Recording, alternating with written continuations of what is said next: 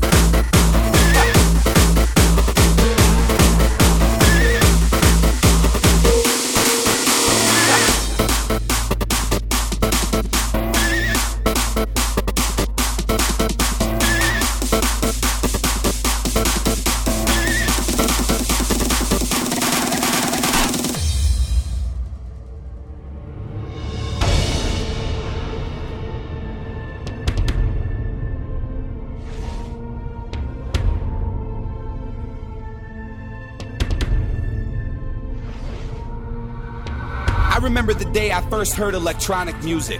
I knew back then this illegal computer sound was gonna be my call. My heart got hooked on 4x4 beats when House took this journey with Jack, Chicago, and Acid House. Now my heart is hooked forever. It's in my soul, in my veins, on my mind 24 7. I don't care if it's French tech, hard style, hardcore, old school, or junk. I don't understand people who are satisfied with ordinary pop music. They just listen to whatever radio stations decide they should like, followed by an overkill of ringtone commercials meant for kids. And my God, they like it. Some people even think that house clubs are for weirdos only. Maybe they're right. Maybe we are weird. Maybe this music is weird. And maybe the clubs are overrated. But we're in this together.